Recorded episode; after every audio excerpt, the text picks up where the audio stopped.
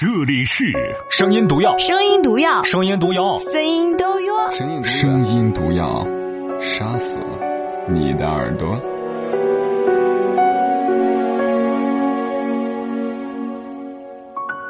本节目由马栏山广播站荣誉出品。晚上好，各位亲爱的陌生人，我是马老师，欢迎收听声音毒药。呃，今天已经录了，这是第四篇稿件了吧？因为我们的内容都是提前录制嘛，会有点辛苦。但录稿件本身的辛苦还好。今天倒是淘汰了一些，呃，跟着实习的人，心里挺难过的。前段时间都知道马老师在招实习生，然后也是招了一些。不得不说，有一些实习生自信满满，嗯，但但实际操作能力会差一些。还有一些是时间跟不上，还有一些是，呃，陆陆续续可能有一些事情去打扰，呃，静下心去做东西，所以招了大概有二三十个，从二三十个当中筛选出十个，再从十个当中筛选出五个，然后再从五个当中又淘又淘汰了几个，其实心里挺不是滋味的，总觉得，呃，声音广播这个东西该如何去延续下去哈？很多年轻的孩子。啊，男的很帅，女的很美，但真正意义上能够沉下心去做点东西的，还挺少的。但不管怎么样，这个平台还会继续坚持，只要你们喜欢，呃，给我们点赞或者分享，或者怎样都行。总之，你愿意听，我们就愿意录，好不好？今天在我们的微信公众号“声音礼物”里面所选的文字，来自一位微信 ID 叫做“富富”的朋友所推荐的哈。这篇文章叫做《女人越懂事》。男人越任性，作者叫斑马啊，这名字听起来很好。我应该是第一次读他的文字，啊，我不确定他的笔锋是什么，但是我个人觉得看完标题，我就觉得这篇文字我一定会吐槽。好了，接下来十五分钟的时间，让我们干了这碗鸡汤。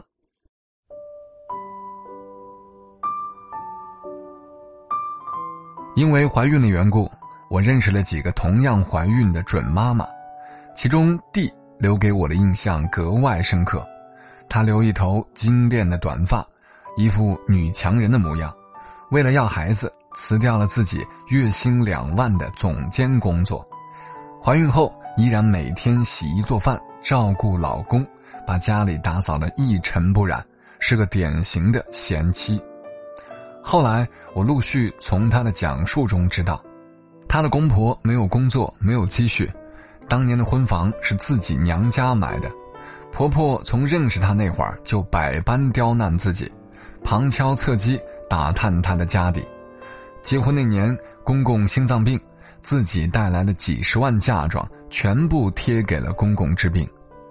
前几天，小弟告诉我们，公公又发病了，没有一文积蓄的婆婆点名要最好的西药，用几十万的进口支架。小弟说。他人缘太差，没有亲戚肯借钱给他。我已经做好了卖房子的准备了。小弟一副认命了的悲哀。老公告诉已经孕晚期的他，自己要忙着工作和照顾父亲，实在顾不上他，让他找几个要好的姐妹来陪一下。最后一次聊天的时候，小弟说他刚刚站在旋转椅上，一个人换完了灯泡。每一次听完小弟讲完自己的故事，大家总是竖起大拇指，真是一个善良懂事的好姑娘。可是没有一个女人说：“我想成为你。”这样一个懂事的媳妇儿，大概是很多中国传统男人梦寐以求的吧。我就曾拜读过一位直男癌晚期症患者的大作，大谈特谈为什么冰雪聪明的高学历女人嫁不出去。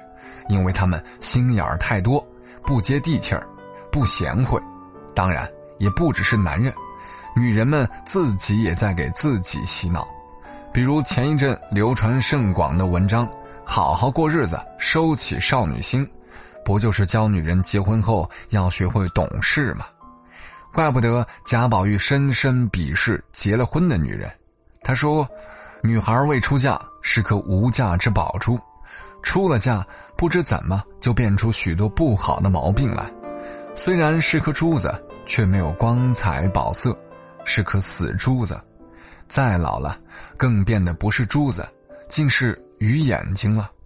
分明是一个人，怎么变出三样来？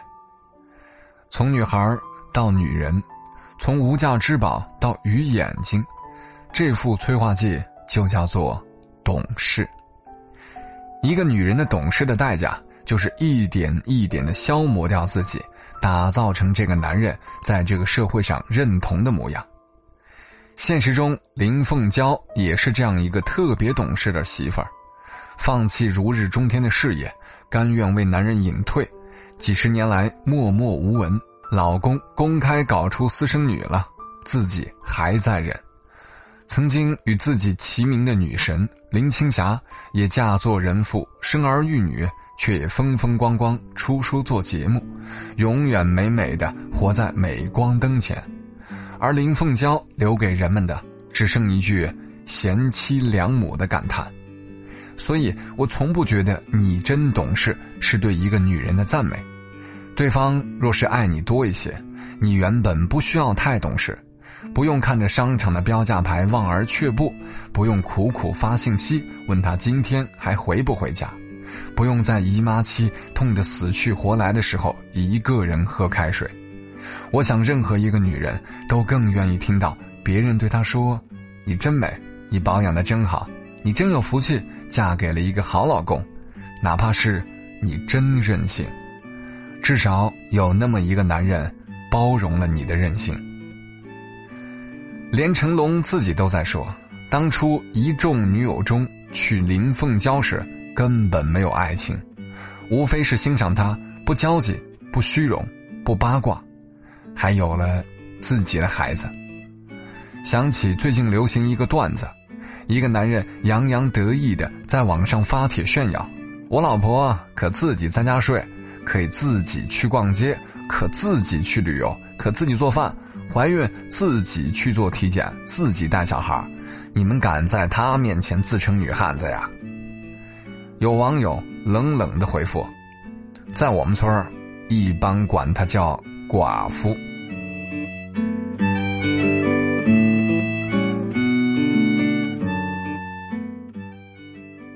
小弟总是很善解人意，对别人说：“老公是大孝子，又努力又肯拼肯闯，自己怎么能忍心拖后腿？”可是字里行间总是感受到失望。他说自己已经默默的置办好了所有宝宝出生用到的东西，只差一张婴儿床了。我就是想看看他还有没有这个心思。他最担心的是自己到生。都是一个人去医院，我说：“你公公身边毕竟还有你婆婆照顾，你老公为什么不能够抽出一点时间陪陪你呢？”他说：“没办法，这是命。自己最依赖的人缺席了自己人生最重要的时刻，这段时光，拿什么来补偿？懂事，并不是女人的天性。一个女人若是懂事贤惠，说到底。”是因为爱你，于是心甘情愿放下了身段，放下了骄傲，放下了虚荣。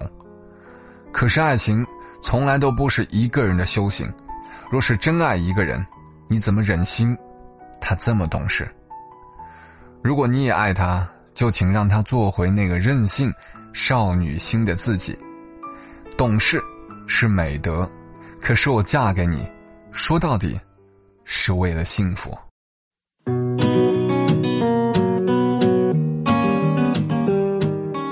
好啦，看完这篇文字呢，如果你们还想听我逼逼啊，那就听；如果不想听我逼逼，就赶快关掉啊。先说说作者吧，作者是第七届新概念作文大赛一等奖作主，啊，得主啊，是鸡汤界冉冉升起的战斗机啊。这描述挺有意思的。呃，先说鸡汤吧，我一直觉得鸡汤这东西就是喝完害人的。这篇文字我读到一半，实在是想几次想吐槽都忍住了。我首先吐槽逻辑上的错误，好不好？啊，这个也不能讲逻辑错误了，只能说是观点冲突吧。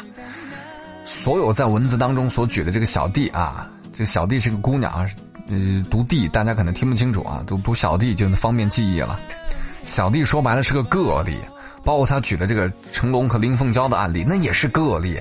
大多数女人自己男人在外面有私生子，那肯定离婚呐，对不对？林凤娇那是个例，你总不能拿着一个个例证明懂事的姑娘都没好下场吧？是不是？文章当中所说的小弟，这他妈也是个例好吗？哪有自己老婆去生孩子，自个儿都不在身边的？这他妈绝对是个例啊！哪有这种事？这种事儿一般日子根本过不下去的。所以这种姑娘她不叫懂事。对吧？这种姑娘说白了是性格方面有点软弱，或者说在人情世故方面搞不定老公，搞不定男人，核心在这儿，啊，再说的透彻点，说明这男的也不怎么爱这女人。问题在这儿，知道吗？可能这女人爱的已经失去自我了，爱的失去自尊了，爱这个男人爱的超乎一切了。可这男的不怎么爱她。换句话说，这根本就不是我们想要的爱情。你用两个病态的案例去证明。懂事的女人嫁不出去，或懂事的女人很惨，这不胡扯吗？是不是？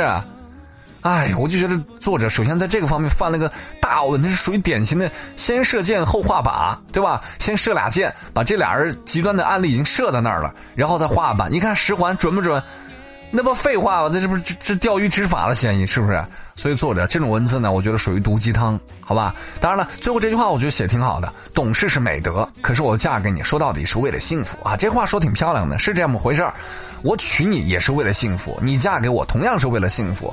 但是对于幸福本身呢，男人和女人定位不一样，对不对？男人希望女人大多数的形象就是能够相夫教子啊，你能够养活自己最好。如果不能养活自己，咱一起过苦日子，谁也别逼逼。对不对？然后女人就是让我回家能够这个这吃喝呃拉撒不用操心，然后出门穿什么衣服也不用操心。至于说挣钱养家的事儿，是我男人的，我拼死拼活，我挣钱养家，这是我该做的事儿。但是女人，你把你的事儿做好，对吧？这才是和睦的幸福家庭，平淡一辈子，但也是幸福的，对吧？你说像文章当中这种例子太他妈极端了。其中还有一个例子，我看完觉得可笑。他说怀孕了，然后站在那他特别啊，这作者特别有意思。他说小弟说他刚刚站在旋转椅上，一个人换完的灯泡。我只能说这个小弟啊是个傻逼不好意思啊，用了脏话。为什么呢？你丫都怀孕了，你站在旋转椅上一个人换完灯泡，你以为你搞杂技的呀？你以为我们会给你鼓掌啊？智障才会这么干，对不对？你实在不行，老公回来换呗，他晚上不回家呀。你实在不行，隔壁邻居找个梯子呗，找个哪怕梯子没有，你找个固定板凳都行吧。旋转椅上一个人换完灯泡，智障才这么干，是不是？这丫不是懂事，这姑娘纯粹是个智障，我的。哎，好了，我吐槽就这么多吧。嗯，说来就火大，有时候这毒鸡汤真的是害人的东西。哎，好吧，反正喜欢的听完前面的，不喜喜欢我的听后面啊。十五分钟差不多了，今晚就这样。再次感谢各位的守候，更多好文字，你认为好的尽管发给我啊！我逼逼是我的权利，你认为好了我也会念。微信公众号“声音礼物”就这四个字的拼音，能关注的说明智商爆表，关注不了的，哎，退出微信界吧。就这样，拜拜。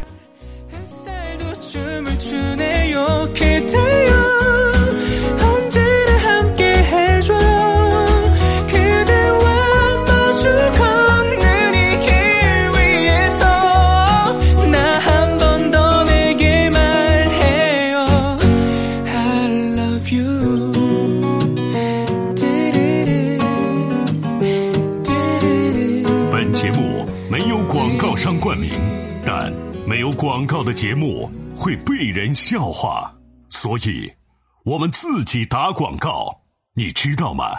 这是一条广告耶！再见。